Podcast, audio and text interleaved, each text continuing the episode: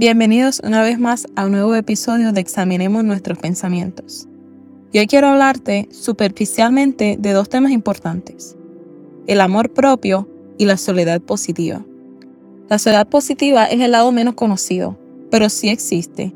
Y es cuando te detienes a pensar y llegas en ese momento de la autoevaluación contigo mismo, donde no temes estar solo como, como algo negativo.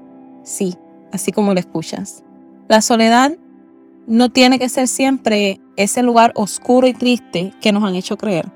En la soledad hay felicidad si sabes cómo reconstruir tus pensamientos. Pues es esa agradable sensación de estar a gusto contigo mismo. Porque la soledad positiva es la libertad de hacer y pensar lo que tú quieras.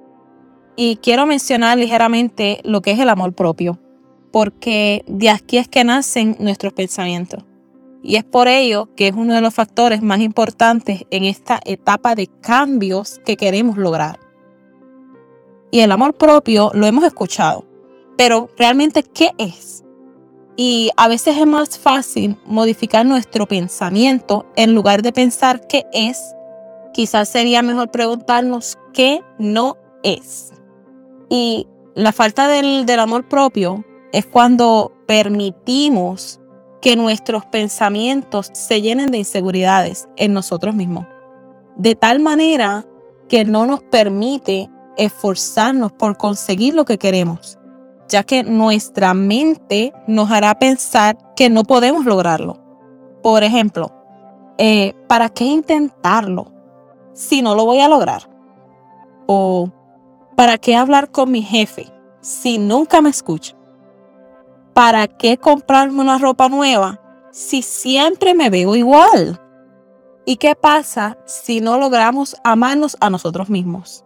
Pues yo te diré, será imposible amar la vida.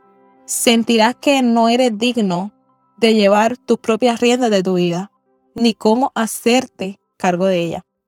Porque cuando no hay amor, es imposible amar a otros. Imposible amarte a ti.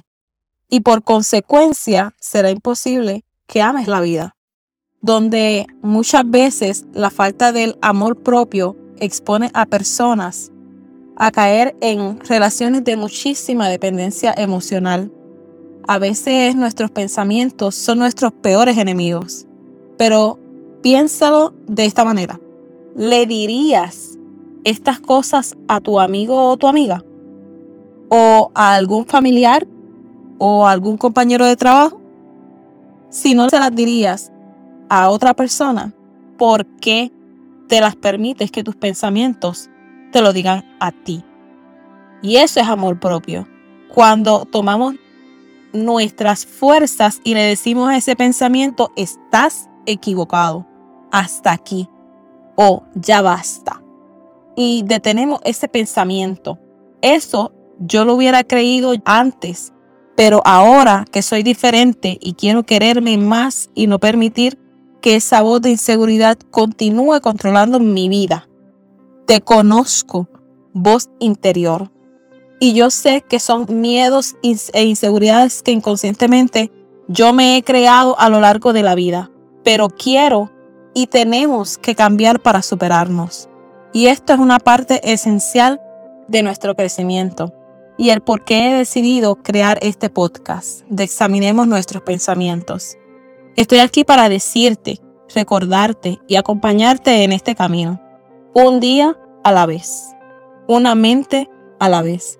Que detengas esos pensamientos y una vez al día son siete pensamientos a lo largo de una semana, 30 a lo largo de un mes. Cada vez se te irá más fácil identificar estos pensamientos de inseguridades y corregirlos.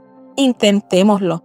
Hay muchos más ejemplos y casos de los que es y no es el amor propio, pero podremos continuar con ellos en nuestros próximos episodios. Ahora bien, como mencioné al comienzo de este episodio, es el amor propio y la soledad positiva. ¿Por qué muchas personas le tienen miedo a la soledad? Muchas personas eh, me he puesto a analizar y le temen a la soledad porque sienten que no son capaces de llevar las riendas de su vida. Y esos pensamientos de inseguridades nos dicen que tomaremos malas decisiones, que no sabemos qué hacer y que es mejor estar acompañado y dejar que alguien nos diga qué hacer. Pero, ¿realmente eso es lo que nosotros deseamos? ¿Cuántas veces nos ha pasado por mala comunicación cuando pedimos comida en un lugar y nos dan una orden equivocada? Estoy segura que miraste para arriba y te acordaste de ese momento donde esto te pasó. Y cuánta molestia te causó a ti. Y eso es que le dije la orden bien. Entonces, ¿crees que otra persona sabe lo que realmente tú deseas o cuál es la mejor opción de tu camino de vida, posiblemente, aunque nos dé miedo, nosotros somos las mejores personas para tomar esas decisiones. No me malentiendas. Solicitar consejos y escuchar otros puntos de vista son opciones muy válidas. Aún así, el final de la decisión es tuya.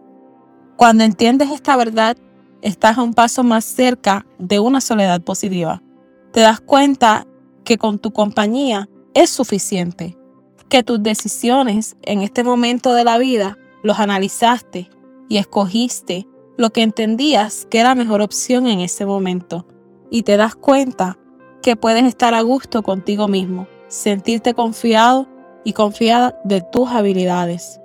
Y la soledad positiva, también como dije anteriormente, implica que tienes la libertad de decidir, de hacer y pensar lo que tú quieras.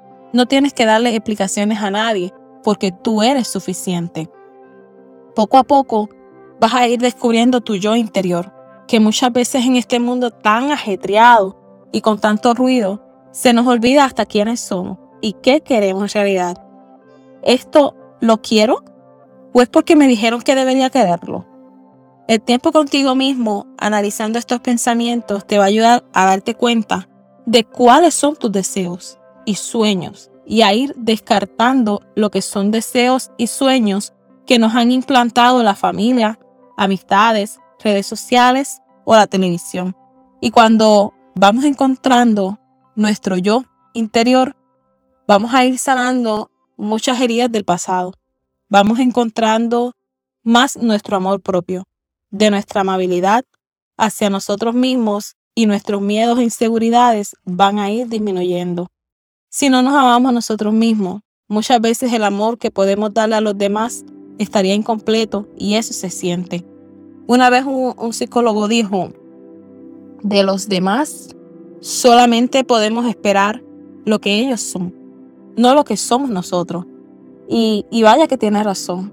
A veces actuamos con, con la expectativa de que vamos a recibir lo mismo que estamos dispuestos a dar y cuando no los recibimos, nos sentimos enojados, tristes y como si hubiéramos recibido un trato injusto. Como por ejemplo cuando le damos un regalo fenomenal a alguien en su cumpleaños, pero, pero esta persona se olvidó regalarnos algo en el nuestro. Y cuando hay amor propio y sabemos lo que valemos, hay otras personas que no pueden darnos lo que nosotros esperamos. Y es el momento de amontonar nuestra valentía y coraje, amarnos a nosotros mismos y continuar nuestro camino por otro rumbo. Te exhorto a aprender y si pensaste en ti mismo, ya no quiero esto para mí, sabes que es el momento. Muchas cosas cambiarán en tu vida y espero que sean para bien. Y a esto también se le llama amor propio. Quiero que te lleves algo hoy y esto es algo que he aprendido a lo largo de mi camino y a través de mis experiencias de la vida. Y lo primero es, tu pasado no te define ni determina tu futuro. Lo segundo, tu mejor aliado siempre serás tú mismo. Y tercero, y no menos importante, siempre, siempre habrá un espacio para comenzar de nuevo. Gracias por escuchar este podcast de Examinemos nuestros pensamientos. Si encontraste valor en este episodio, no olvides de seguirme para apoyarme en mi camino y recibir más contenido como este. De igual manera, si entiendes que a alguien le ha agradado mi contenido y puede ser de valor, y de ayuda, no dudes en compartirlo. Hasta el próximo episodio. Gracias.